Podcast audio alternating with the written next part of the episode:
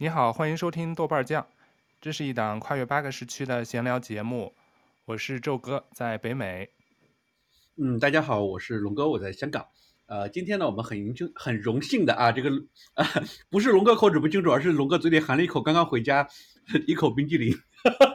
今天从我们这口甜蜜的冰激凌开始，我们荣幸到邀请到了我的一位非常暖男的好朋友。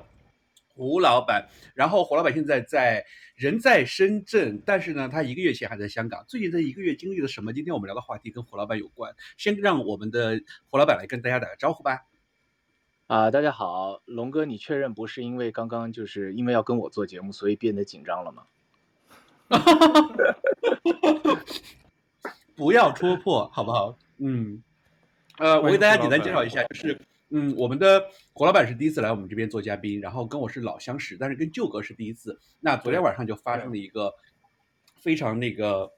bug 的事件，就是本来这个节目是要在昨天晚上录的，但是呢，因为龙哥下班迟到，加上胡老板，啊，不对，昨天是因为龙哥迟到。然后就这个节目没有聊成，就两位在线上 随便聊了一个多小时，东扯西扯的，龙哥还是没回来，所以就龙哥姐姐特别特别对不起胡老板和舅哥，所以在此啊，在此各位的粉丝朋友们见证，胡老板回来之后，我请胡老板吃顿酸菜鱼。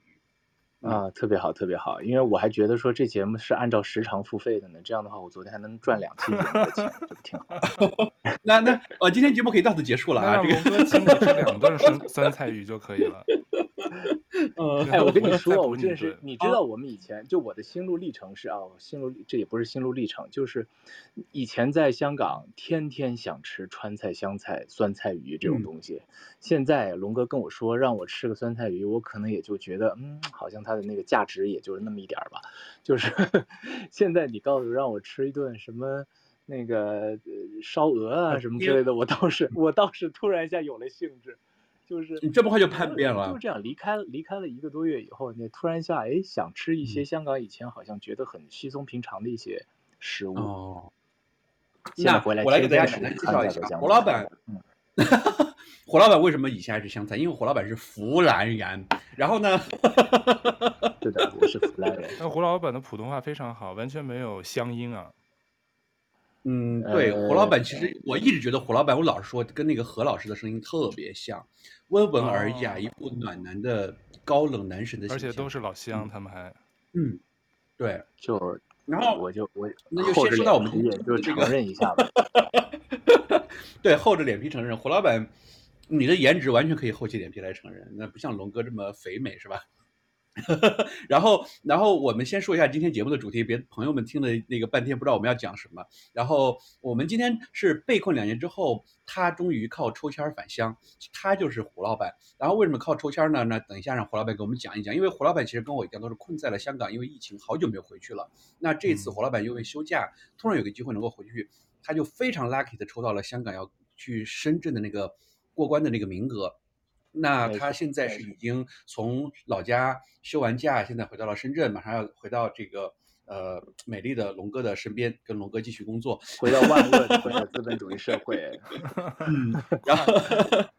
所以就是我那天给舅哥说这个选题的时候，舅哥哎觉得挺好的。然后舅哥一开始有点担心说，哎呀，说这个选题大家会不会那个，就是不在香港或者不在内地的朋友，可能会不会觉得听起来不是那么的感同身受？但是我觉得，嗯，这里边其实还有很多好玩的事儿，让胡老板来给我们简单介绍一下吧。然后胡老板作为一个资深的媒体人，然后那个能简。明扼要的给我们介绍一下，你为什么抽签抽中了？然后接下来我们再聊你回家的什么感受？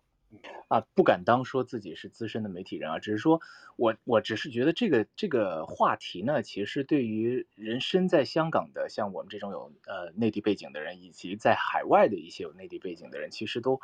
会非常的感同身受，因为真的我们从二零二零年的疫情刚刚开始到现在。呃，不算我这一次回家呢，其实很多人都有两年半，超过两年半的时间没有回家了。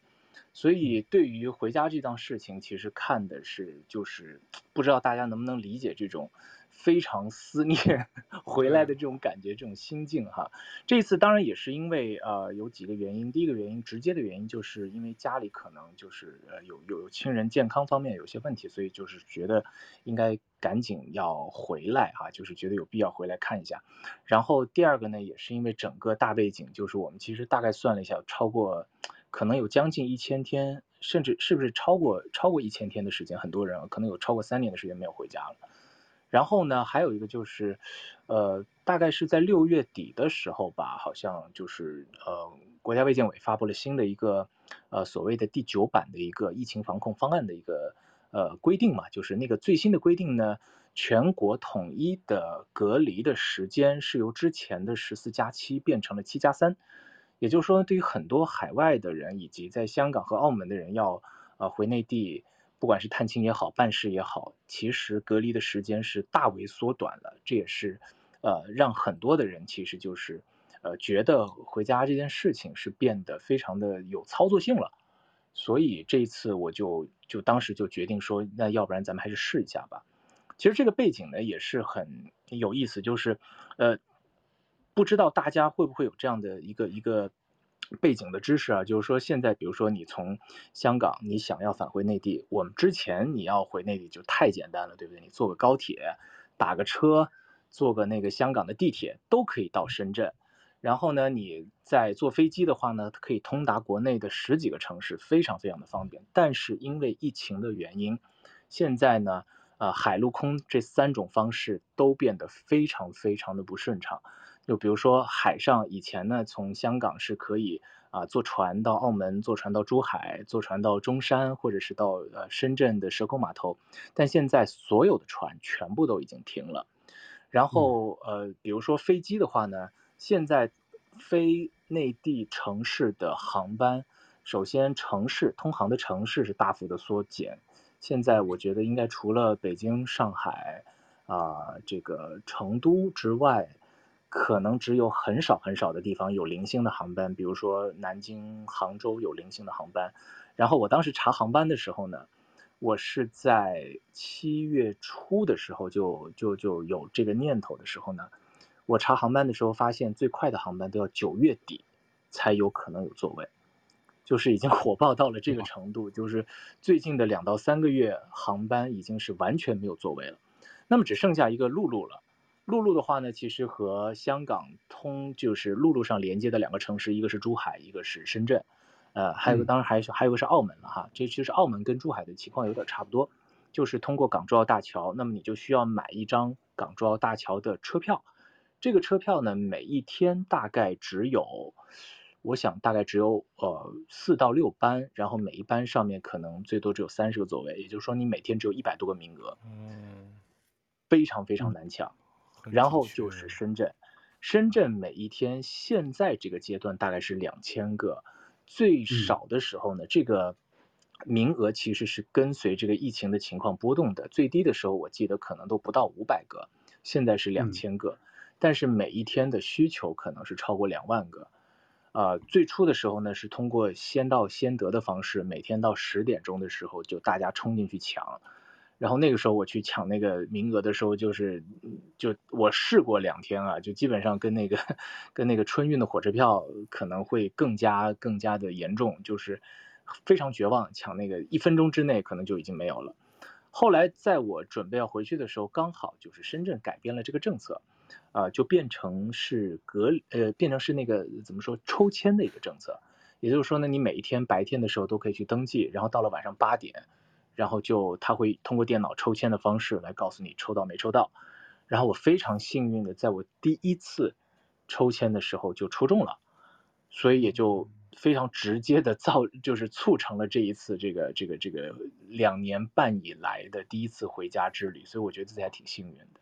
哦，我刚好其实胡老板说到这个，我刚好一个朋友从加拿大，嗯、就是上周刚回，他想他家也在广东。但他是也是买的那个香港的机票，在香港中转，因为在他买完票以后，上周不是香港刚刚把这个入境的这个入香港的隔离时间也缩短了嘛？对，变成三天了。他是在上周一还是周二到的香港，然后隔离三天，但是一直就抢不到回内地的那个票，哦、火车票，哦，不是火车，机票他也是找不到，因为刚才胡老板也说的，好像有直飞成都的吧，但是好像网上对很难抢，就是。不光是价格高，现在既然价格高都不一定抢得到。那回内地的那个陆路的那个是车子吧？是是坐长途大巴还是什么？那个票？呃，对对对，对那个就是说你要你要去澳门或者是去珠海的那个票呢，也是很难抢的。对，其实你刚刚说到你朋友的这个状况呢，也是反映了最近香港这个防疫政策的两个变化。就一个变化就是离现在最近的一次，就是香港本来呢就是由呃全中国那个呃以外地区的那个隔离政策呢，是以前是要隔离七天的。现在好像只需要隔离三天，然后在这个健康观测四天就好，就是说大大缩短了隔离的时间。还有另外一个就是从五月一号开始呢，香港是正式开放了，就是没有香港身份证的人也可以入境香港。因为以前香港好像我印象当中应该都是说非香港居民是不能够入境香港的，然后呢，经过香港转机也是不能够转机去内地城市的。所以那个时候，不管是住在加拿大也好，美国也好，英国也好，他们是没有办法通过经香港转机回国的这种方式，他们只能是就是买直飞的机票，然后直飞的机票其实我觉得可能比我们从香港回内地的那个呃难度可能会更大一点。所以香港这个开放了这些政策以后呢，其实很多海外的一些呃不管是。呃，这个学生啊，或者是工作的人呢、啊，他们想要回国，其实也多了一条路。其实这次我过关的时候，我身边也有一些朋友，就是我我听他们的，就是因为过关，我们过关的时间特别久嘛，所以我们在聊天的时候，就大概知道了一些，就是很多人都是从美国啊、加拿大呢，从从从那边飞到香港，然后在香港隔离完了之后，可能就跟我一样抽签，然后抽到了，然后再跟我一块儿回去。所以其实也挺难的吧，但是跟以前比起来，他们不知道抽签很难抽吗？他们怎么敢？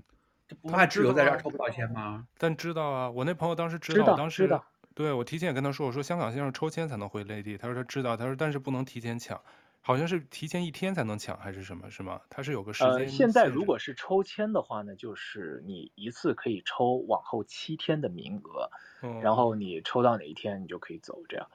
但是其实跟以前比起来的话，至少你还是多了一个方式嘛，就是说，首先你，呃，你除了直飞，你还有一个从香港转机回内地的一个方式。第二就是我觉得是比较实际的，就是费用上，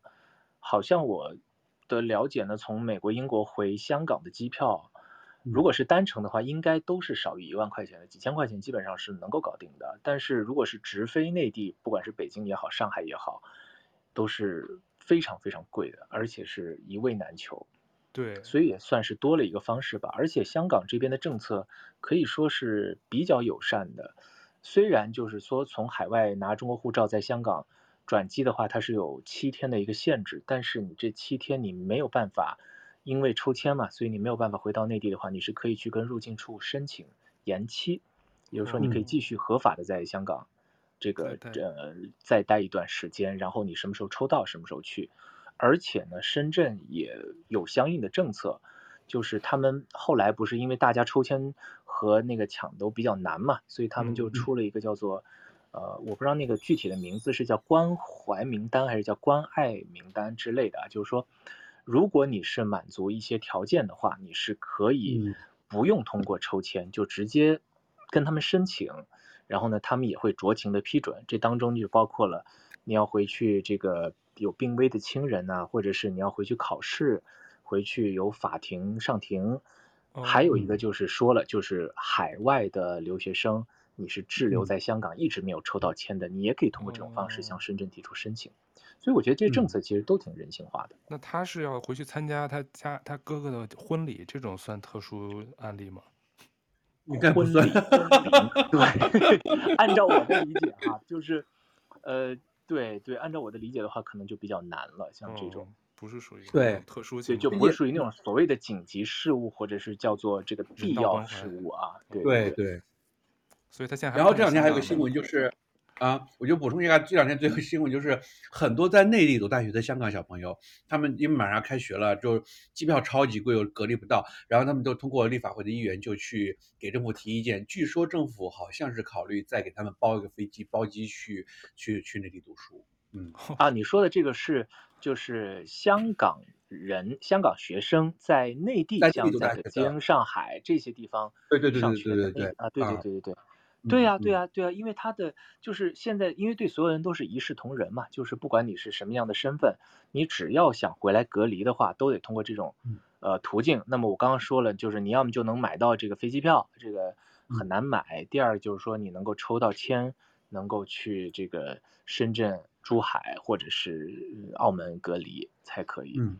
所以确实都是一个挑战吧，我觉得可能有运气的成分在。运气成分很大。现在我那朋友还困在香港呢，所以说每天吃吃喝喝也挺开心的。但是他毕竟他哥哥的那个婚礼好像是九月初吧，他必须要回去，因为他回内地还有一个隔离时间呢。他跑掉那个七加三，七加三的时间，基本上就月底了。对，他哥哥好像九月初就要结婚。但是刚才希望他能够抽到吧。是啊，希望他运气好像你一样有欧气。但是，但他也是买的单程票。大概是一千五百加币，所以就像胡老板刚才说的，可能是比买直飞回香港哦、啊、回内地的某一张机票单程票会便宜一些，因为一千五六大概不到人民币一万吧，不到人民币一万块钱。对，就算你加上在香港的这个隔离的成本，其实都比那个直飞的那个费用要低很多。对，我看他在那个香港隔离酒店拍的照片，在一个河，哦，在一个湖边，然后还有一个桥，我不知道那是什么位置，还挺漂亮的。但是就是三餐给的很一般。他每天在我们那个微信群里给我们发那个送的餐的那个照片，反正看的照片是比较一般。我忘了多少钱一个一个晚上的隔离费了，好像五六百港币。哎，不对，我忘了。香港的隔离好像还挺有意思的，就是。呃，因为就是我，我待会儿可以说一下，就是我在内地的隔离过程。就是香港和内地有个很大的分别，就是你要呃香港的，你要比如说你要想从国外呃飞来香港隔离，那么你首先你得订在香港的隔离酒店，然后呢，香港政府会定期可能每几个月会更新一批名单，然后这个名单它会公示在它的网站上，然后你可以在他们相应的网站上去订他们酒店的一个隔离的套餐，比如说。之前是七天，那现在只要三天就可以了。然后呢，你订到这个套餐，你拿到这个订单之后，你才能够上飞机。也就是说，你没有订到这个酒店，你是上不了飞机的。但是跟咱们回内地隔离的就是完全不一样。就是我们回内地隔离的话，就是有一个抽盲盒的一个成分在，就是你不知道自己会被分配到什么地方去。对，对，我可以说说我这一次的一个一个隔离的经历啊，其实也挺、嗯、也挺。呃，你说曲折吧，也不叫曲折，因为现在信息非常非常的丰富。就是你呃，在要过关，当然你首先你得得得抽到签，对吧？或者是你买到机票。那么你在过关前四十八小时呢，你要去呃香港的那个社区的一些或者是指定的一些医院，你去做一个核酸。那这个核酸现在最便宜的价格就是政府的社区的核酸的一个设施，他们的收费是两百四十块钱港币。然后呢，你拿到这个四十八小时的阴性证明之后，然后你就可以去过关了。但是呢，你在过关之前呢，现在又多了一个步骤，就是你在过关之前还要再预约一个在关口的一个核酸检测，也就是多了一次核酸检测。然后这次核酸检测呢，是我在啊、呃、这个两年半的疫情当中印象最深刻的一次核酸检测，因为呢，就是我到了以后那个。呃，给我做核酸检测检测的那个小姐姐还特别就是呃细心的告诉我说，她说那个啊，我我要给你做这个核酸检测了，我会拿，她就拿那个棉花棒在我面前给我看了一眼，她说我会伸进去你的那个鼻腔里这么多，然后就大概手指比划了一下，大概能超过一个手指的一个长度吧，我觉得应该超过十公分了，然后但是它的那个那个棉签呢，它很细，所以呢就是呃你你能够感觉到它。探的非常的深，然后我就觉得在已经 快到我的大脑边缘了，你知道吗？因为之前在香港的每一次的核酸检测，就是它是会包括那个鼻拭子和咽拭子的，它都不会有那么的程度那么的深。但那一次呢，我不知道是有具体的要求或者是怎么样哈，就是说每一个人都会都会有这样的待遇。然后呢，你在做完了那个核酸之后呢，你会等一到两个小时。那么你就会拿到一个结果，如果你是阴性的，OK，你今天的过关流程就可以继续。然后呢，当场其实会有三个结果，一个就是我们会拿到一个绿色的手袋，就意味着你是阴性的，你就可以继续的通关。另外呢，有个非常不幸，据说每一天都会有，就是你是阳性，你就会被分配到一个红色的手袋，然后呢，你就会被立刻拉去那个隔离的设施去隔离。还有一种情况呢，是就我们戏称叫不阴不阳，就是它是一个紫色的手袋，就是说呢，你没有结果，而且呢，你不能做第二次。为什么呢？呃，我的猜测啊，这纯粹是我的猜测，有可能是不是因为两边的标准不一样？嗯、比如说，呃，所谓的 CT 值，这个是很多人去讨论的啊。当然我对对这个只只是我的一个猜测而已，就是说呢，他可能会觉得你满足不了深圳的那个要求啊，但是。呃，那么你他不会被拉去隔离，但是呢，他就会被所谓的劝返，就是说，OK，那你今天这个抽到的签呢就白抽了，那么请你回家，你你你下一次，希望你的这个能够测出是阴性，能够继续的通关，然后你就要开始排队的做我们平时这过去这很多年，呃，你在往返深圳和香港两地的一个流程，就是在这边啊，你通过香港的边检，然后在那边再有内地的边检。然后呢，你在内地的边检那边呢，也是有很多人，尤其是我看到有很多老人家呢，他其实是被挡在了那边。那其实，呃，因为这次每一天现在起码有两千个人，或者是超过两千个人通关嘛，所以呢，为了这个信息收集的这个效率的问题呢，其实他会收集你很多的资料，包括呃你隔离的这次回来的目的是什么，你的个人的信息是什么，你要去什么样的地方，对吧？你大概要待多久？很多很多的信息，它都会邀你，呃，会要求你提前的通过一个二维码去做申报，然后呢，在不同的环节有不同的要求，所以呢，就会所谓的有一个环节可能会让你生成一个绿色的二维码，有一个环节让你生生成一个蓝色的二维码，有一个环节让你生成一个黑色的二维码，就是感觉还是有点复杂的。所以我在我当时在关口的时候看到有有很多老年人的确是不太熟悉这个操作。呃，所以就在那边，其实被被耽误的时间呢，会稍微有点长。但是呢，就是呃，到了深圳这边呢，有很多的海关人员，他们会帮着，或者是边检的人员呢，会帮着大家去处理这个信息的问题。而且呢，就是我我看到的一个细节，就是在香港这边，其实相对而言哈，就是他们的这个政府的工作人员，他们的穿戴是比较啊、呃、轻便的，然后包括他们的那个。就是比较简单的一个防护的措施，但是在咱们深圳这边呢，就是大家都包的挺严实的，所以就是还真的挺辛苦的，就这边的工作人员。然后我们在这一边再过了三关之后呢，就还要再去做一次的核酸检测，然后在这一边的核酸检测就已经变成只有这个咽喉，就只有咽拭子，然后做完了之后，不需要像香港这边要等一到两个小时等结果，然后你就就可以就可以出去。然后经过这个行李的检查呀，就可以出去。然后这个时候呢，因为我们之前不是填了填了很多资料嘛，他就会根据你填的资料，你报送的你最终的一个目的地。你像我的话，我是去湖南，所以呢，他就给我给我了一个呃东莞的贴纸。据说呢，如果你是在呃广东省以外的其他地方的地址的话呢，你会被分配到东莞或者是惠州。如果你是在深圳。本地的地址的话呢，那么你的那个呃贴纸就会是深圳你相应的对应的那个区域。那么呢，到时候你这个区域的人呢，都会在不同的地方呃休息。然后呢，有这么多人之后，到了发车的时间之后，他就会把这些人一起呃把他把大家请上车，然后包括行李带上车，就会直接闭环送到那个隔离的设施，然后。再完成整个的这个操作，我记得当时我特意算了一下时间，从我刚刚开始抵达深圳湾的关口，到我最后在我的那个东莞的隔离的那个设施住下来，前前后后花了七个小时的时间。我的妈呀，这么其实是是是挺长的，所以，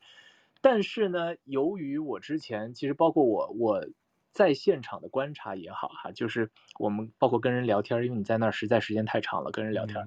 你会发现大家对于整个过关的流程以及这个时间的这个心理预期都是相同的，大家都知道会花这么长的时间，大家很多人都知道要准备什么东西，会有三个码，会有一个绿色的、一个黑色的、一个蓝色的码，然后就是。中间很多事情，大家可能通过不同的社交媒体的一些渠道，包括微信啊、小红书啊、微博啊，大家都已经有了非常充足的知识储备。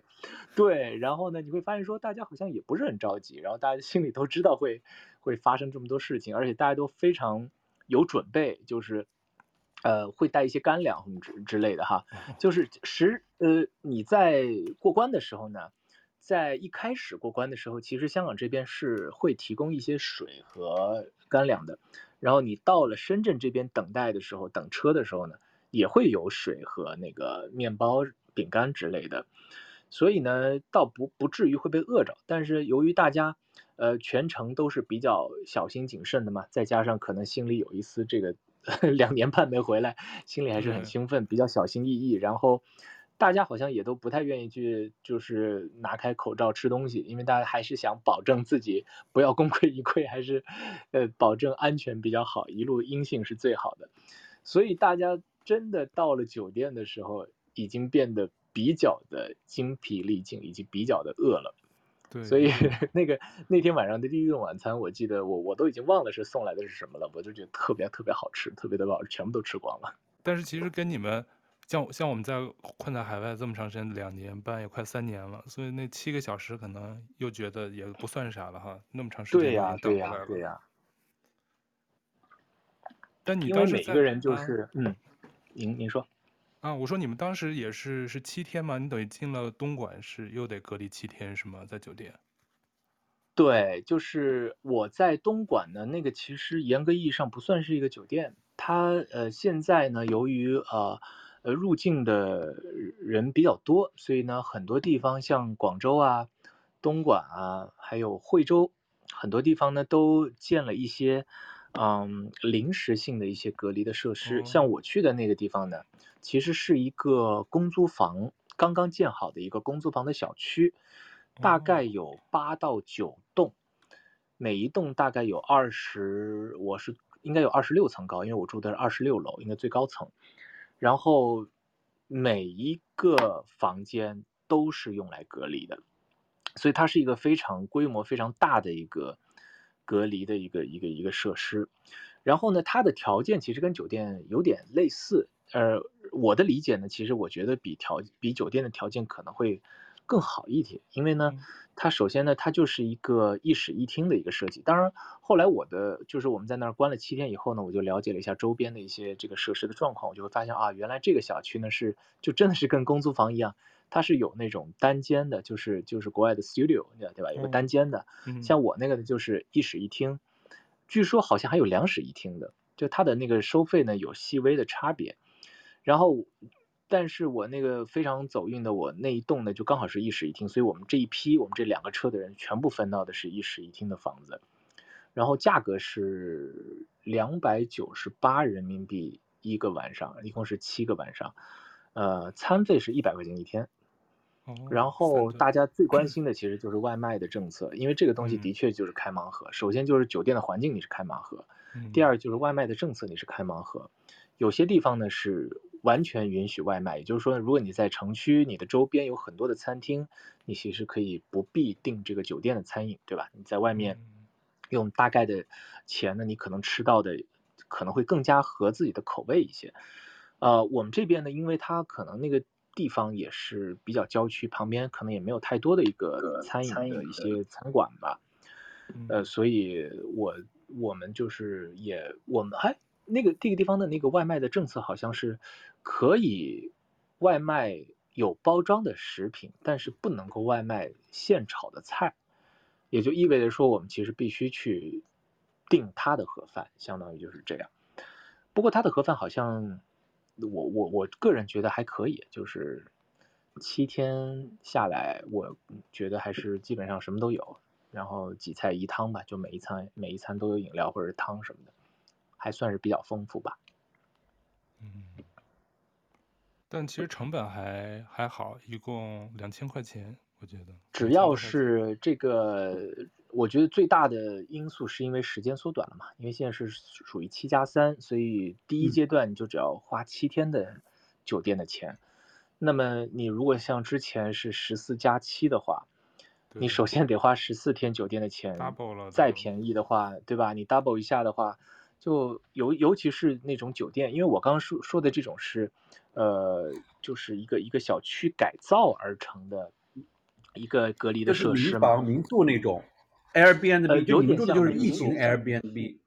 哎，你可以这么理解，没错没错。那这以后是长期设施吗？还是临时的？只是给？那我觉得应该就是一个，就是要看咱们政策的一个变化了嘛。就是按照现在的一个政策，当然它就是作为一个，至少这几个月，它肯定是作为一个呃隔离的一个设施来处置的。就我的那个房间一室一厅呢，就是进去之后，它有呃书桌、有沙发、有茶几、有电视、有洗衣机，然后其他的床啊、衣柜啊什么就就正常的都有。就我觉得是一个能够正常生活的一个地方吧，然后它最好的一点，它是有个阳台，就是你可以出来透透气，就是我我觉得这一点就是比酒店要好的一个方一一个方面，但是这个东西只能说是一个抽盲盒，你抽中了就抽中了，因为国内的政策呢，你是没有办法自己选酒店的嘛，就是他把你拉到什么地方，你就要完成七天的隔离，就这样。嗯，我那天 跟胡老板，胡老板到了酒店，我其实问的第一个问题，大家是猜什么问题？就哥猜一猜。呃，床怎么样？我记得他问的我是不是能抽烟吧？呃、对，我就说，万一我要回去隔离不能抽烟，那我不得憋死？为什么不让抽烟？嗯、他。但不让带烟，你要是酒店，你要知道，你要知道，如果是酒店的话，确实是不让抽烟的。哎呦，这真是个问题哈！那这些老烟民，你的酒店就是不让抽。在酒店，你要知道，首先第一，对于烟民来说的话呢，酒店，嗯，绝大多数的酒店应该都是不能抽烟的。第二呢，他为了你在一个密闭环境的一个生理和心理的安全呢，他也是原则上他是不让你带任何的酒精饮料的，包括外卖，你也不能够外卖任何的酒精饮料的。嗯，所以基本上烟和酒的话，这。七天你就是得忍一忍了，就是 修身养性的过去了。这个是这个是对，这个是属于这个呃隔离过的人的一个经验之谈了。然后剩下的日子我就觉得还挺好的，因为我的话是因为我这边工作上可能也有一些需要嘛，所以我基本上这七天我都是在工作的一个状态。就因为现在疫情了之后，大家已经很习惯了所谓的 所所谓的远程工作嘛，所以就是，嗯，就是就是你也觉得时间过得还挺快的。我觉得这样是一个呃相辅相成的一个过程。就是说你你作为公司而言的话，你还可以继续工作，然后对于你来说的话，这七天你也不会特别的难熬吧，只能这么说。因为你有事儿干嘛，一直不是无所事事，只是看书什么的。但是你要说咱俩要是隔离到隔壁房间多好，隔着阳台抽抽烟，拿着酒杯碰碰杯，然后还能当然不行了，当然不行，你这违反政策。首先就是说，首先肯定是禁烟的嘛，然后第二就是说，呃，一般来说呢，酒店是不会设阳台，就好像我知道在澳门有几个有几个还不错的一个度假酒店啊，都、嗯、有个大阳台，但是它的那个阳台可能只能开个十十五公分给你透个气，你人是不能够出去的。嗯所以在这一边，你人能够出去透气，已经是非常非常，我觉得已经是非常非常一个，你算是一个 bonus 了，已经算是。然后我们在外面，就是你稍微透透气，他也是要求，就是温馨提醒，他有提了一张贴了一张纸，告诉你，你出去其实是要戴口罩的，因为万一啊，对吧？你如果这栋楼还有一些阳性的话呢，可能就会有一些交叉感染，所以还是得小心翼翼一些。但我觉得最。最让我不能够那个忍受的是什么呢？就我刚刚不是说了，我第一餐吃的特别开心嘛，然后到了晚上就就睡觉了，睡觉了以后呢，第二天开始你就会发现这事儿并没有那么简单。第一天早上我 是六点半的时候被他敲门敲醒的，而且呢就是说，对，他六点半就开始送餐，他可能要送到七点半，因为我们那个小区可能有一千号人都要送送早餐，对吧？他们也很辛苦。然后呢，他六点可能我们就第一批，然后就是六点半他就送早餐了。然后呢，他送早餐是这样，就是他把早餐会放到你门口的一张一张凳子上，然后他就会敲一下门。基本上敲门那一下呢，你就基本上可能就惊醒了。呃，而且呢，现在的这种呃比酒店更加新的这些隔离的设施呢，他们就会配一些相应的设备。比如说像我们这个呃隔离的小区，它在走廊里呢是有报警装置的，也就是说呢，如果有人闯入了这个走廊，它就会自动的响，有一个有一个电脑的女生在上，有人闯入，有人闯入，有人闯入，有人闯入，一直会响三分钟。我的妈呀！所以每一天有人来送早餐、送中餐、送晚餐的时候，它就会一直在响，然后你就会，你不可能会继续的睡觉，而且呢，就是因为要防止这个，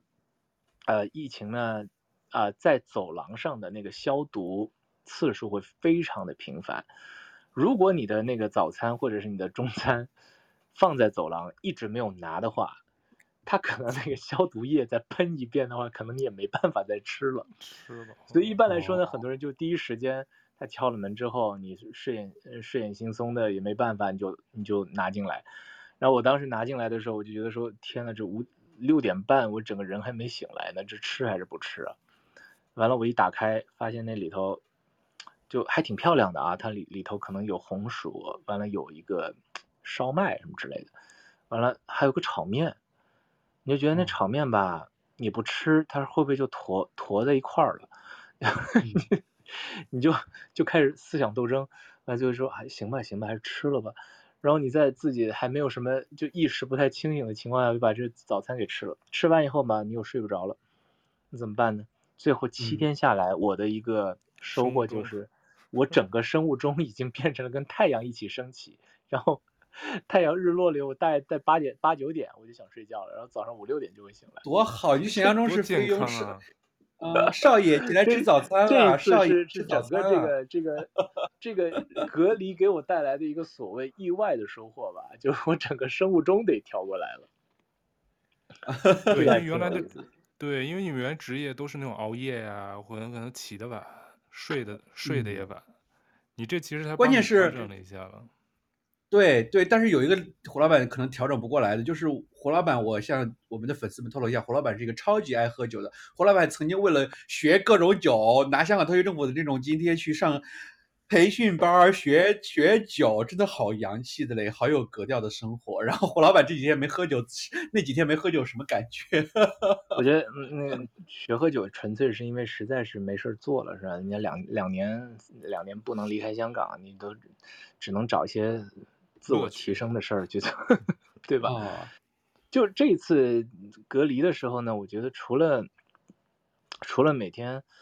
就是你工作啊，OK，工作下面之后呢，你可能就得安排一下自己的这个时间。但是因为你你缺少了出门的一些时间嘛，所以你还是有很多就是自己跟自己独处的一些时间。就算你不能喝酒的话，你可能也都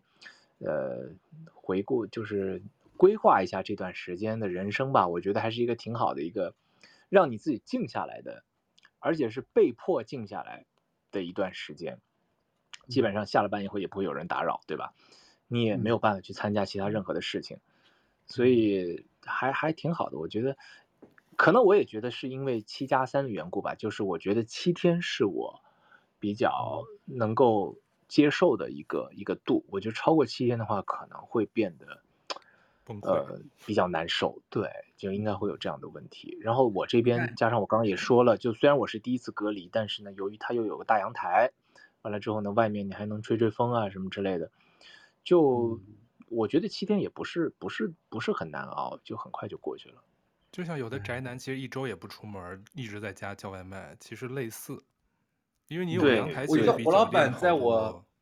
对，胡老板在我心中是属于比较宅的，感觉舅哥就不是宅的。舅哥是看起来很宅，其实应该是，嗯，就是到处去露营喂鸽子。还真不是。但现在有一个好处就是说呢，现在反正你你只要有个网络，对吧？你跟全世界各地的人，你都能视频聊个天儿什么之类的。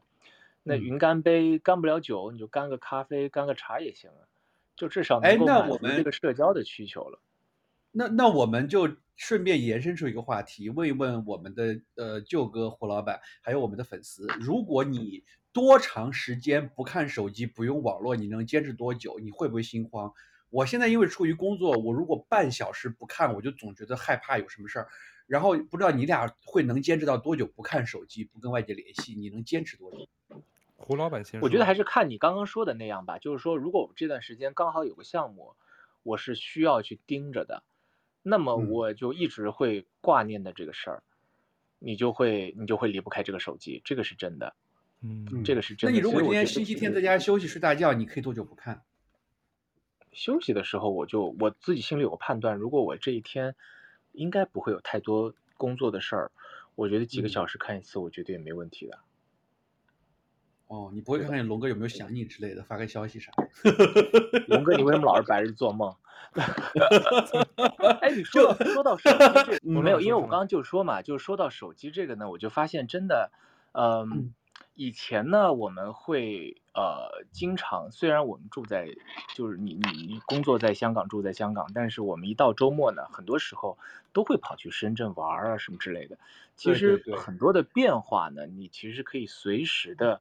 捕捉到，而且随时的跟得上这个进度。然后我觉得，我真的你在离开内地的生活两年半甚至三年多之后，你真的是需要花时间去去去去适应，或者是去学习的。因为我们之前已经习惯了，就是说我在香港的时候，我还是得用现金，对吧？我在我在深圳或者在北京、上海已经很少用现金了。但是我现 在这一次回来，我发现你基本上已经完全离不开手机了，你知道吗？你的生活的所有的东西都必须跟手机相关。所以你你如果这个这个，我觉得是好，也有好也有坏吧。就好像说，每一次你在特区政府在香港想要推行一个什么东西的时候呢，很多人就会提出来说啊，我们有一些老年人他不会用手机怎么办？那我觉得你到深圳或者在很多地方，大家可能就换了一个思路，就是那没关系啊，你没有的话你可以学呀。对不对？你你你不会的话，你身边所有的人都会教你啊。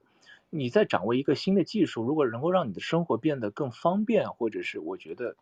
这倒不是一个问题。就像我这次回来的时候，你要知道，对于很多人来说，我们这个表述就是一个特别超现实的一个表述，是什么呢？首先，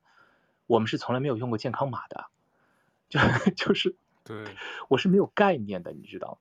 但是我我这次回来，我就我就第一时间我就问他们，我我是一个特别喜欢就是做一些准备的人，所以我这次回来我就马上就问他们，我说我说这个健康码是我我该怎么弄啊？我是不是得下个下个 APP 啊？还是应该怎么着？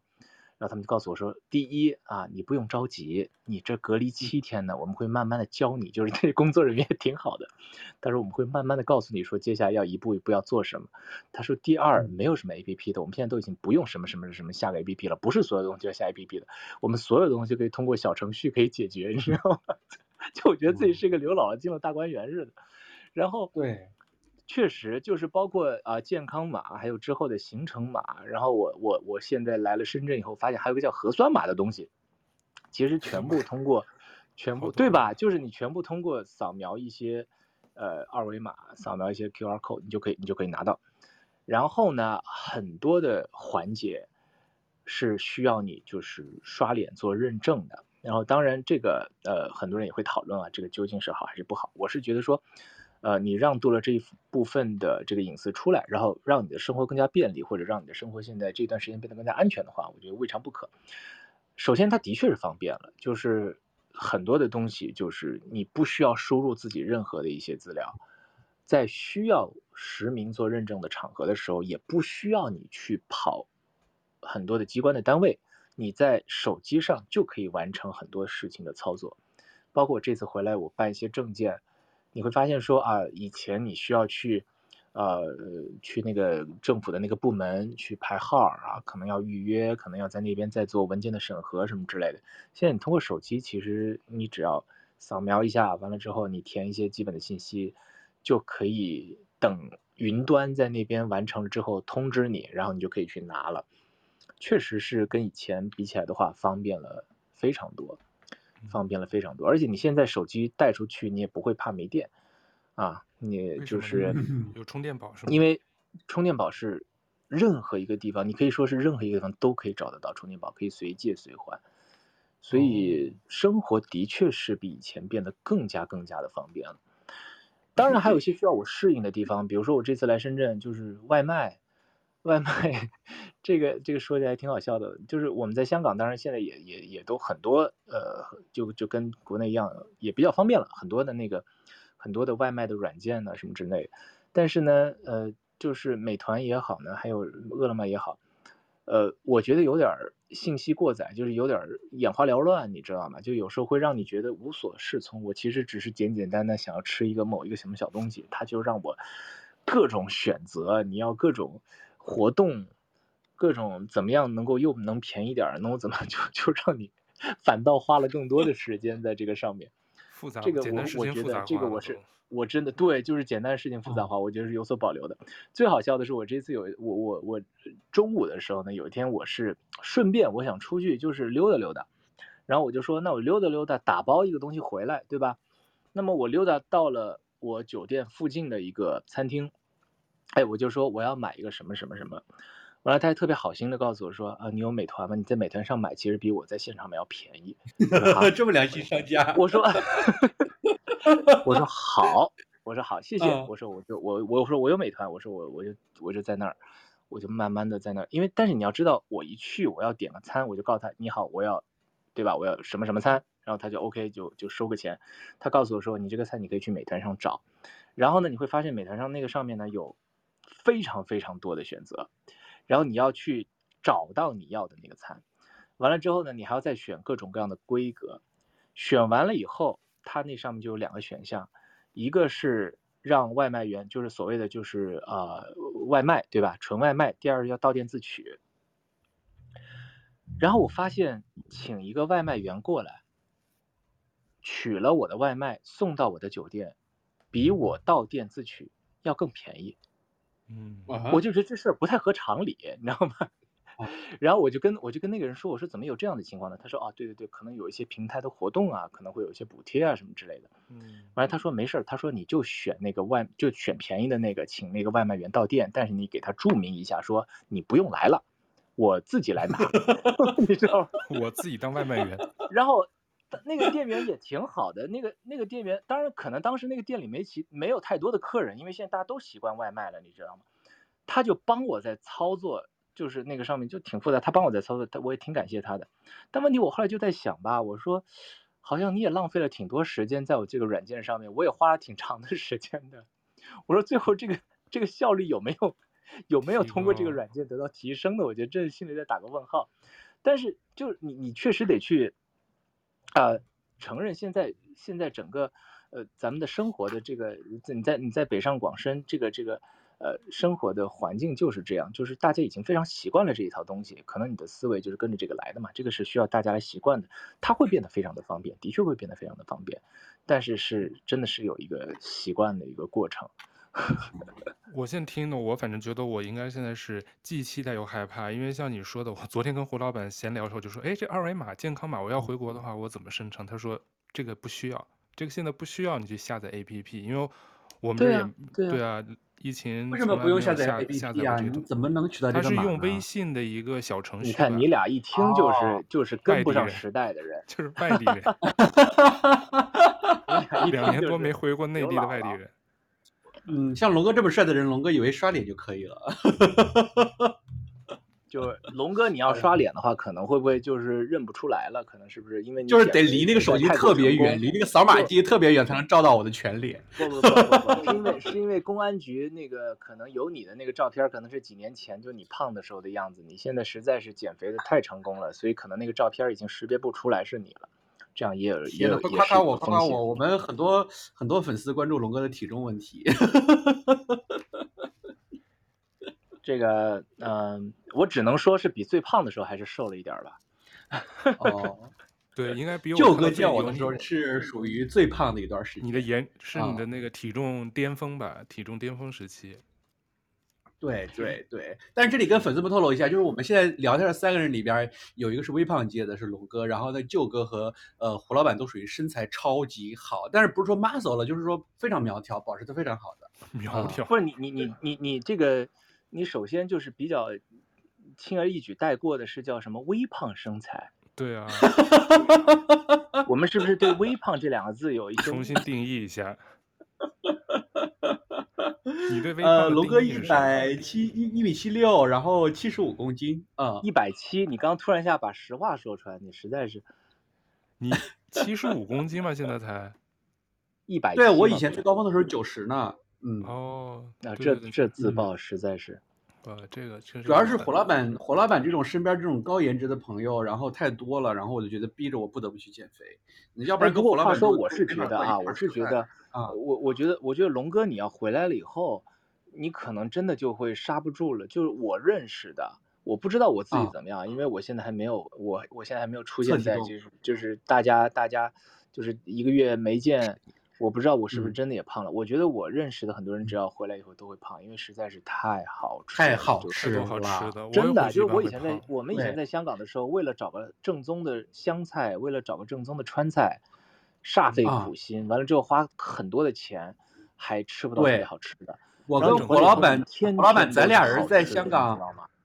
对，就是咱咱跟咱们在香港吃一顿，像咱俩就是正常吃吧，也不是说特别奢侈的吃一顿川菜，咱俩一般平均都是两个人要五六百吧，差不多。嗯，特别贵，而且呢，就是分量啊什么之类的也都没有那么好，嗯、而且这就回来以后你也发现，对吧？就是以前你吃习惯吃到的那些味道都回来了，你就觉得哇，完全刹不住。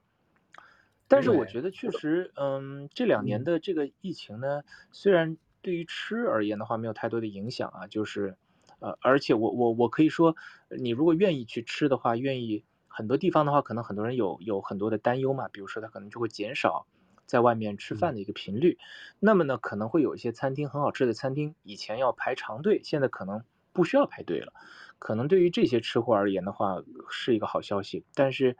对于很多的以前的你的一些习惯，比如说。呃，对于爱旅游的人呢，以前都是可以说走就走啊，或者是，嗯，呃，就是你周末的时候下了班以后，可能就飞任何一个地方，然后上班的时候再飞回来，这种生活可能就会打个问号了，因为现在各个省啊，首先疫情的状况呢会比较的这个多点散发嘛，确实大家也不鼓励这个没事儿就多跑。第二呢，也是因为各个地方的政策会不一样，所以你每次不会像以前那样所谓的这个买张机票就走。你现在呢，买张机票这个之前呢，你可能得呃研究一下对方的这个这个目的地的防疫政策是什么。完了完了之后呢，再生成一个相应的健康码，看看你在 你在你你现在人在深圳，你觉得自己是健康的，但是你比如说你要去北京，你在北京的这个。呃，防疫部门的眼中你是健康的吗？对吧？你得去 看看那个软件告诉你答案。如果他告诉你说对不起，嗯，这个北京，你比如说你你他们有一个专业的名词叫弹窗了啊，就是他告诉你说，如果你是在北京以外，你被弹窗了，也就是说你的那个健康码上突然一下会有一个呃弹出来一个窗，告诉你说啊，你这现在是几号风险，因为你可能跟谁时空伴随过，或者是怎么怎么样，就有一些他不不会告诉你具体的理由，但是可能有一些大概的理由。那么呢，就建议你，如果你在呃不在北京的话呢，就建议你暂缓去北京。就很多地方可能有自己的一些政策，所以现在的整个的这个呃以前的很爱旅游的一些人呢，大家的这个习习惯可能就得变一变了。那胡老板，你这次回回回老家，你观察，你刚才说像比如说餐厅什么，你觉得变化不多，没有什么？因为疫情就关门倒闭的嘛，就是呃有有，因为疫情变化关门的肯定是有，但是，嗯，对吧？我以前吃的也不是什么高档餐厅，就是便宜的餐厅那，当然还继续开着了。但是确实有很多餐厅以前是要排队的那些，现在可能排队人少了。我还专门去问了一下他们，就是他们说确实生意是受到影响的，确实生意是受到影响的。这这一点其实你在香港也能看出来嘛，很多餐厅他们的那个。生意都是不如以前的。那大家都在那说消费降级，你觉得你回去有什么感觉吗？就是你作为观自己的观察，就我我我们我们现在回去都是必须消费啊！你每天都是想吃一些自己要吃的东西，你必须消费方面当然就没有什么降级的空间了了。你你之前说的消费降级，可能我觉得是因为，比如说你每一年在买一些大件的商品上面，或者更加高的一些，比如说。嗯，奢侈品或者是房啊、车啊这些，可能大家的考虑因素会更多，不会像以前那样就是花的那么潇洒了吧？我觉得。嗯嗯。说的我好想去深圳。你抽签呀？哎呀，我懒得抽。龙哥就是那种没有计划性，就是什么时候有必要必须要出差啊啥的再出去吧。啊。哎呀，希望就是。有机会吧，我觉得现在整个确实，呃，你看大家的这个工作，首先工作，大家在这个潜移默化里头，其实工作的方式已经改变了。而且这个改变呢，似乎会成为一个定式了，对吧？就是可能一半是线上，一半是线下，所以呢，我觉得我们的生活可能因为这这两年的疫情，可能会有一些比较彻底的改变，这个也是大家必须要面对的一个事实吧。嗯，舅哥现在可能在心里在思索着回来国怎么适应。对呀、啊，我刚 刚听胡老板说这么多新变化。对呀、啊，因为胡老板是啊，挺多变化的，你你得拥抱这些变化呀。但你觉得，你就当成是一个，你就你就当成是一个，嗯，不能说冒险吧，你就当成是一些新的尝试喽。我觉得也挺有意思的，对吧？而且毕竟呢，就是、你要知道你为什么要回来，对吧？你回来当然还是因为你，你朝思暮想，你想念你熟悉的一些以前的事物，你还是可以找回来的嘛。包括你想吃的东西，你想见的人，你你这些通过通过你你你这一次辛辛苦苦，你要真的能够抽到签，能够。买到回来的机票，你当然还是又有假期的话，对吧？为什么为什么不回来呢？对，但他现在就是我也是因为我看啊，到今年年底我也都三年没回国了嘛。一般原来我疫情前基本上平均一年会回去一次，然后再再去别的地方旅游一次，一到两次。现在就是那个，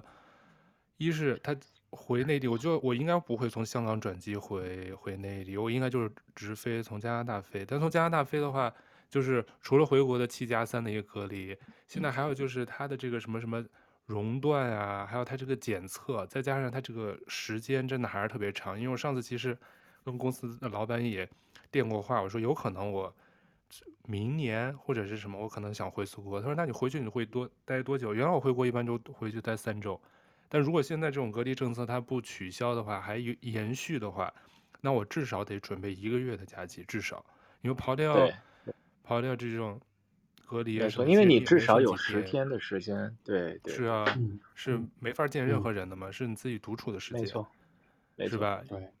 所以这个就是一个，所以我周围认识人，除了我刚才说的这朋友，因为他要参加他们家人的那个他哥哥的婚礼，他没办法，他就他要回回内地，回广东。剩下我周围的朋友没有一个回过国的，基本上我觉得像我这样的华人在国外，基本上都是疫情以后最后一次出回国。基本上都是一九年底，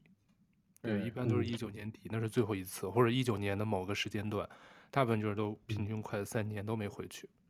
就算是我觉得比较直观的、嗯、比较直观的政策，就是因为你之前就是二十一天嘛，甚至不排除有些地方可能会加码，对吧？你超过二十一天，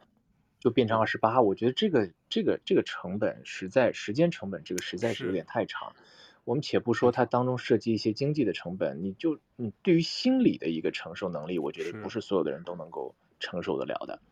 现在是七加三呢，我自己亲身经历过以后呢，我觉得，呃，OK 的，是可 是是可以接受。当然，当然，我希望说之后就是更加就是随着这个，呃，这个当然我们首先这个这个这个要看这个病毒怎么样发展啊，就是如果你觉得。或者，如果卫健委会觉得说这个未来还有放松的空间的话，那当然是最好的了。你觉得有可能明年就没了吗？就不需要隔离了？那我真是还是有可能的吧，还是有可能的吧，因为确实，嗯，还是有可能的吧。其实要看，如果，嗯，你如果现在能够订得到那个机票的话呢，因为你现在订的机票，我觉得是不是都已经可能半年以后了都。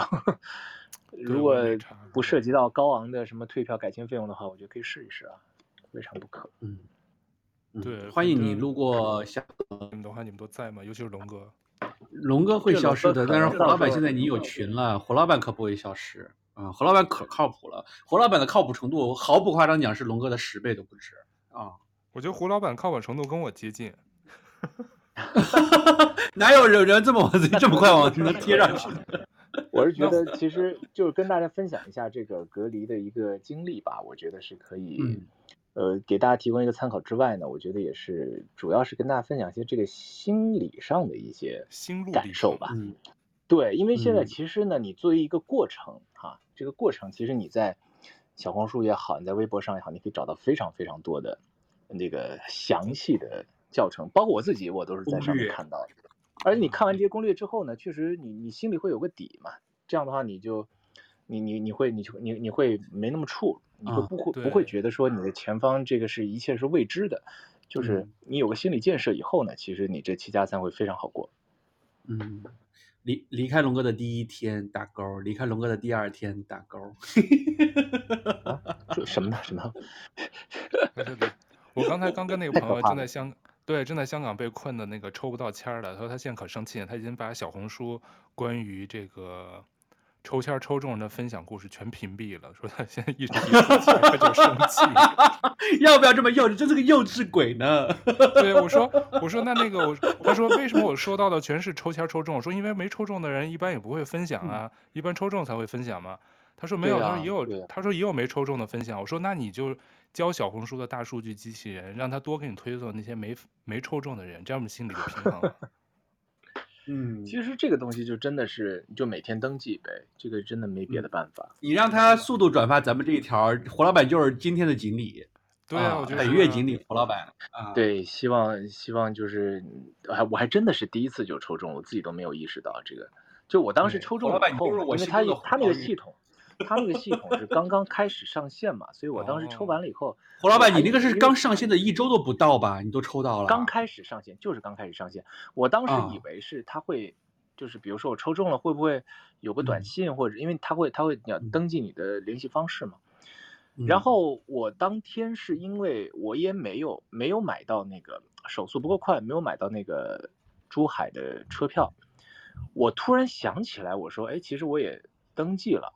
那我是不是再得点进去看一下结果，嗯、我才看到里头告诉我说，哎，你某一天已经是抽中了，而且是要你点进去自己预约的那个页面，你才能看得到，并不是说你进了那个网站，它突然下一弹了一个窗啊，还给你特别好的效果，还给你喷个假的烟花什么之类的，告诉你 恭喜你抽中了，什么都没有，哦、就你自己得。点进去你之前预约的那个页面，而且那个页面呢，以前就是说已登记、已登记、已登记，就你比如说你可以登记三天或者七天嘛，然后就已登记已经，其中有一个他就给你点亮了，变成绿色的，上面就写着已中签，就那么简单，这么。低，所以就这样，他就是想让你错过这个名额，你得。自己去看，不想让你知道，这个东西真的是，还还反正这个这个还挺有意思的。就就说明你平时做好事做太多了，就是对龙哥太好了，然后你就积攒人品啊。龙哥，你老说一些我没办法接下去的话，对我都我也没法接，就就只有让 空白三秒钟，我也不知道。胡老板，胡老板会在我银行卡丢的时候，呃，我我取不到钱，然后第二天需要钱，会在楼下等我，给我取好现金等我，然后想喝酒的时候会说家里有酒，然后让我过去喝酒。不是不是，你死乞白咧的告诉我说我不给你钱，完了之后你就上不了班了什么之类的。哎呀，你我我这么煽情，这么美化咱俩的友情，你不要戳破我。我一个新闻工作者，我从来都说实话。对啊，因为第二天早上我要上早班，我是我怕那个，我前一天把那个银行卡丢了，然后只有银行开门的时候我才能去银行拿身份证取钱，我身边没有任何的现金了，然后 ATM 机取不了嘛。然后第二天要上早班，我怕早上可能要迟到要打车，然后就真的没有钱了，我就说 胡老板，你你你帮我取个钱，我去你家拿吧。我好像记得发生过这个事儿。你看，你这这又让我们那个 北上广深的听众们就觉得香港有多么的落后了，对吧？你说这手机支付那么的不方便，对呀，对。所以我真的觉得今天聊天是一个很好玩的格局，就是一个两个非常靠谱的人和一个非常不靠谱的龙哥。嗯，就是我每次跟胡老板和舅哥聊，都能学到很多。很好玩的东西，嗯啊，你今天学到什么了？说说三点。嗯，还要说三点吗？先说一点也可以。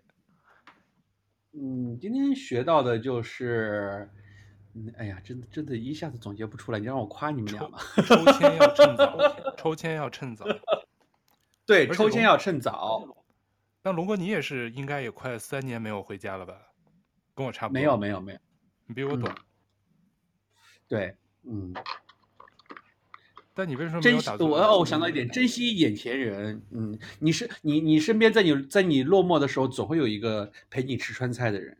嗯，不吃香菜吗？胡老板，湖南人，你们不吃香菜的吗？在，其实基本上你在香港能够找到川菜，能够找到正宗的川菜跟湘菜，你就非常感激了，你也不会再去。在 care 到底是哪里的菜，你知道吗？对，主要是有辣的，对，对吧？嗯嗯，是来吧，这样吧，我们就给观众们一点儿，但是这个福利我觉得也也不算什么福利，就是如果你来香港旅游，对，如果你来香港旅游，然后呢，胡老板最爱的啊，粉丝们注意了，胡老板最爱的叫湖南少奶，湖南少奶 那家是挺好吃的呀，那家对，呃，明星打卡店，胡老板那家挺好吃啊，有可能能偶遇胡老板是吧？对对对对对对对啊，对，因为胡老板身份还是比较保密的。不是，大家那个龙哥可以去陪大家去吃一吃。嗯，然后呢，胡老板没有听说过我们之前的节目，然后呢，之前我再自曝一次哈，再自自黑一次，就是呃，舅哥对我到目前就耿耿于怀的，就是有一次我在菲律宾，嗯、然后呢，当时约好他跟他跟他的朋友要来香港。然后呢，要来玩儿，然后呢，就提前一周跟龙哥说，龙哥就一直没有确定要不要回来。结果结果他俩都飞到香港了，龙哥还在菲律宾，因为各种工作没法脱身，最后就跟他们说龙哥来不了了。然后这个事呢，就舅哥就在小本本上可能记了厚厚的一本吧，到现在还没有擦除呢。现在也没有必要擦除了吧？现在不是舅哥心里心里的龙哥不就这样吧？对吧？大事就是从就飞飞不了。不能从国外回来，小事儿就是，比如说我们录个节目，也不能从外面赶回来。嗯、对，让我跟 老板等了一个晚上，正常正常。哎呦，你们大家大家如果听众朋友们如果留意会发现龙哥。今天聊的跟前面几期聊的就是有点情绪不一样，今天情绪就回到了以往的正常情绪。对对对，前几天因为都是在忙或者心理压力特别大，因为今天我刚好赶了一条稿，好不容易搞搞完了，然后觉得还蛮有成就感的。然后刚好又是胡老板来了，然后觉得哎，两个非常靠谱的朋友在这聊一聊，就感觉今天能放得开了。前面几期，然后这些。这些朋友其实聊的话题都挺好玩，但是龙哥就是有点那种被工作压迫住的，然后那种心情。今天心情就感觉，如果朋友们听我们一线节目，就会觉得有点不一样，就感觉让让让那个龙哥更加有治愈性的笑声，多笑一下，让大家这个被治愈一下。对，魔性笑声。嗯。这这个舅哥这一期聊的不是很多，然后那个因为舅哥可能有点放不开啊，有点害羞，因为跟胡老板也是第一次聊，然后对，然后呢，舅哥跟我有个约定，其实胡老板就是有一有一天他要真的来香港，龙哥当时刚好也在，然后呢，大家就在维多利亚港旁边聊一期现场版的视频版这个 豆瓣酱，而且啊，你还你还给还打预防针说，如果龙哥还在。哇，你这真是滴水不漏啊！你这些，哎，如果龙哥不在，如果龙哥到时候不在香港的话，那就有有替身了呀。这个胡老板，我们的这个这个明星出出场啊，不收出场费的。真的是人生需要揭穿的，真是，真的是 一堆定语跟限定词。对，今天因。为主角是、啊、是胡老板，所以我就以听为主，因为我我在听他的这个返乡或者是叫做什么隔离。隔离日志的这个心路历程，心路心路，对，对，我就是在代入一下。虽然说我可能不不会是走胡老板的这个这个方式回回内地，但是因为隔离的东西是方式是一样的嘛，所以我想听听，因为这儿那儿的听到一些，但是毕竟周围真的是很很熟的朋友回国隔离的确实不多，没有怎么听到认识的人亲口给我讲述他的这个整个整个过程。所以听了以后，我是又有点紧张，嗯、又有点儿怎么说不知所期待。我是期待回国，但是这一趴，因为每个人就像胡老板自己说的，因为你这就是抽盲盒，你也不知道你会抽的什么酒店，吃的什么样，然后你心情会什么样，会不会中间这一周会发生什么 drama 的事儿，你完全不知道的，就是也是看人品跟运气。所以其实我觉得这些都很容易过去的，因为呢，嗯、就是说你为什么选择要在某一个时间？你愿意承受隔离的代价回来，还是因为你回来要处理的一些事，你要面对一些人，对吧？这个是你最后你你你一直要去心里想着我最重要的事情。那其实跟这些事情比起来，你隔离这七天其实也不算什么的。嗯嗯，牺牲小我完成大我，一个终极目标是吧？对，嗯。然后胡老板快点回来吧，我还期待着去你家阳台上跟你抽烟喝酒呢。嗯，然后 舅哥也早点来，然后那个胡老板家的阳台应该放得下我们三个人，一一起遥望这个土瓜湾的天空。哎，我不知道，我不知 道这这一个月龙哥你是不是胖了？胖了以后可能就塞不下了。我我刚刚吃了一大桶冰激凌，我我本来说吃一小口，后来就说，哎呀，算了，今天这么累，吃半盒吧。结果刚才发现一盒已经吃完了，就是那种而且刚才超市里卖特别大的那种啊。而且刚才有一小插曲，就是龙哥，因为我们之前聊过一个三十五岁以上的我们现在过得好吗？然后龙哥说最近开始掉头发，正在晚上补吃黑芝麻。因为我回家第一件事就在打开冰淇淋之前，因为那个冰淇淋刚从冰箱里冻出来是有点硬的嘛，然后那个我就吃了两个那个芝麻的糖，因为我以前很不喜欢吃这种老人家吃的这种点心啥的。然后我跟舅哥说，我说最近在掉头发，我得我得吃补。我们我们这话题有点聊偏了。对对对，聊偏了，聊偏了。龙哥，快点扯回来。嗯，然后那个好，然后那个可能今天聊完这个节目，关上电脑，然后那个呃，胡老板就会在日记上标上，嗯，靠近龙哥的第一天，靠近龙哥第二天，从深圳一步步靠近香港。对，那那胡老板马上又要返回返回香港工作了，你现在会怀念这个这一个月的这个日子吗？对，你会不会觉得，就是说你回来之后，之前这几天过得非常美好的日子，就就就就短时间内就又再不回去，回不去了？呃，当然，就是跟这些食物啊，这、嗯、以及跟朋友聊天的这一个部分呢，的确是，的确是这个需要。就我们其实我们在聊的时候，其实也都意识到这个问题了，就是这个要取决于这个政策，让我们下一次的相聚是在什么时候，对吧？嗯。嗯，工作这一块呢，其实 就不瞒您说，我我几乎每一天都在工作，休了个寂寞，这休假就是。因为胡老板是是所以我觉得还是有这个，还是不不不不，就是我们还是有这个，就是每一天呢，就是你还是在忙碌的这个状态嘛，就是基本上，我觉得这有是有好有坏，就是你你你其实包括我刚刚说了，你在隔离的时候，你如果你如果在保持你之前。平时生活的那个频率的话，以及你平时生活的那个节奏的话，其实你那几天会非常容易的就很自然的就过去了。这个对你对，就是所谓，因为很多人会很紧张，一开始觉得说哇隔离这以前没试过哈，这个隔离七加三是什么样的感觉？其实你会发现说就也没什么感觉，就很快就过去了。就是关键就是在于说你不要把它当成是一个很大的一件事情，你就每天平时。是怎么生活的？是是几点起床？几点那个？当然，我那个是因为有这个早餐的缘故，让我早起床了。其他的，你只要保持你平时生活当中、日常生活当中要做的那个事情、嗯、那个节奏，嗯，对吧？那个频次做的那些内容，其实你会发现很自然，很自然，你不会觉得这七加三有多特殊。嗯嗯。非常感谢胡老板今天跟我们的分享，感觉胡老板浑身上下这一股跟走之前完全说话就不一样的活力，感觉回家这真的是充了个电，休息到了是吧？这是真的，这是真的。就你你你回来之后，你见了很多很久都没见的人，嗯、很久都没见的朋友，完了之后吃了很多朝思暮想的美食，你确实会有这个充充满电的感觉。嗯，这也是为什么就是很多人会觉得想要回来的一个一个一大原因嘛，对吧？嗯，对，别忘了还有香港还有朝思暮想的龙哥在等你。哎呀，我决定再多休几天假。对对对，再延缓一下。哎，那胡老板，你会不会计划下一次？如果他这抽签政策还继续执行一段时间，你有没有短期再计划再再回再抽一次签？我我短期应该不会了吧？因为不敢了，这个得他没有那么多假。对啊，这个就是有很多很多现实的原因会让你，你你你你不会你不会这么选择嘛？对吧？嗯，哎呀，那就不知道下一次什么时候了。但你至少比我们先、呃、先。我还是比较乐观的啦，我还是觉得说应该会比较趋近于就是越来越正常吧，就是。我也是这么想，通关的政策。我也祈祷了。我希望明年吧，我要求不高，明年，明年上半年，我如果能回去就最好了。嗯，有机会。好，然后对，然后有机会我们在香港相聚，或者大家在内地相聚。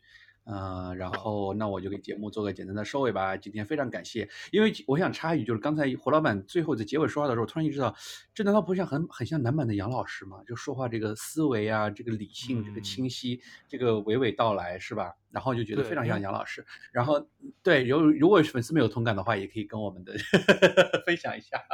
对，我觉得主要可能是这一期内容更多的是对海外的华人会有一些个感同身受。或者是有一些、嗯、怎么说一些指引吧。因为在内地的小伙伴可能除了天天 做核酸比较苦恼之外，他隔离这块可能确实没有那么多的烦恼。可能对我们这些困在海外已经好几年没回家的人，会比较比较比较想家，是吧？嗯嗯，对，我觉得这这一期的标题可以就改成就那些被困在海外的中年大叔们。那大妈呢？大妈就不值得被关心吗？还有大姐啊，还有小姐姐啊。嗯，对，小姐姐、小哥哥啊。哎呀，我还是蛮期待见到胡老板的，因为因为说实话，我觉得胡老板住的离我很近，是我的邻居。然后有什么有什么想吐槽的事，就跟胡老板吐槽。然后呢，有时候缺钱了，就会找胡老板要钱。然后胡老板是可是我的金主爸爸，马上该交房租了，胡老板快点回来啊！好可怕呀！对啊，这么说胡老板都不敢回了，我觉得。胡老板掉头给单位又多请了两个月的假。再说这个，好了好了，欢迎谢谢直播间。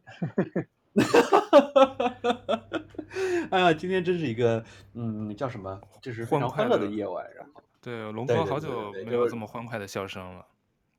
对，但是明天又笑不出来，明天一早又是早班，还要写好多条稿子。哎。然后我们也好了，欢对，我们也欢迎胡老板下次再跟我们聊别的话题，他的业余生活相关的话题，因为一直就哥就这种职业病，就是那个记者要找嘉宾，然后真的是发现选题慌了，就抓住一个能讲的，赶快拉过来。对对对，让胡老板可能跟下了节目就给我那个要要要出场费了，估计。对，你们私下解决。酸菜鱼我们要升级，OK。OK OK OK，要个加葱花加香菜的啊，对，加昨天那一顿，加昨天那一次，好吧。谢谢谢谢谢谢两位，也给我这个机会，让我可以跟大家分享一下我的这个心路历程。嗯，对。然后我们现在整个豆瓣酱有超过七百个粉丝呢，真的是。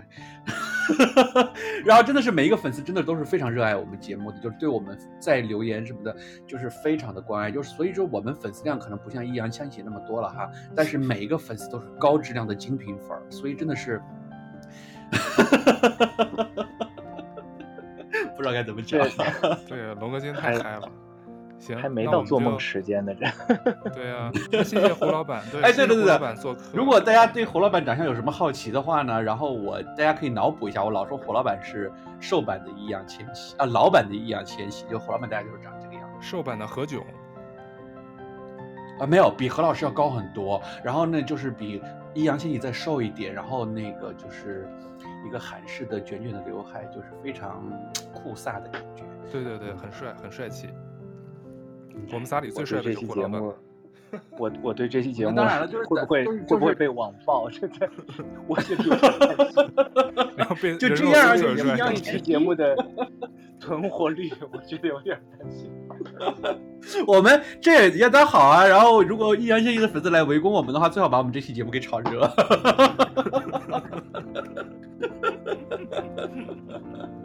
好吧，好吧，好了好了，两位，然后那个两位。到早点休息，因为胡老板那个刚刚回到深圳嘛，然后早点休息，因为也实在不好意思，就是昨天晚上让胡老板等了一晚上，今天龙哥又下班晚了，又拖了大概四十多分钟，然后但是还是聊得很开心的，然后也希望胡老板以后有机会呢，能够经常的来上我们节目，跟大家分享一些他的工作生活中的各种心得体会，跟我们的粉丝们多交流。嗯，好的，谢谢谢谢大家，也谢谢豆瓣酱的粉丝们。嗯嗯。好，那我们这期节目就到此结束。大家有什么想跟我们胡老板交流的，也可以给我们留言。嗯，好，谢谢你收听，我们下期再见喽，拜拜，拜拜，拜拜。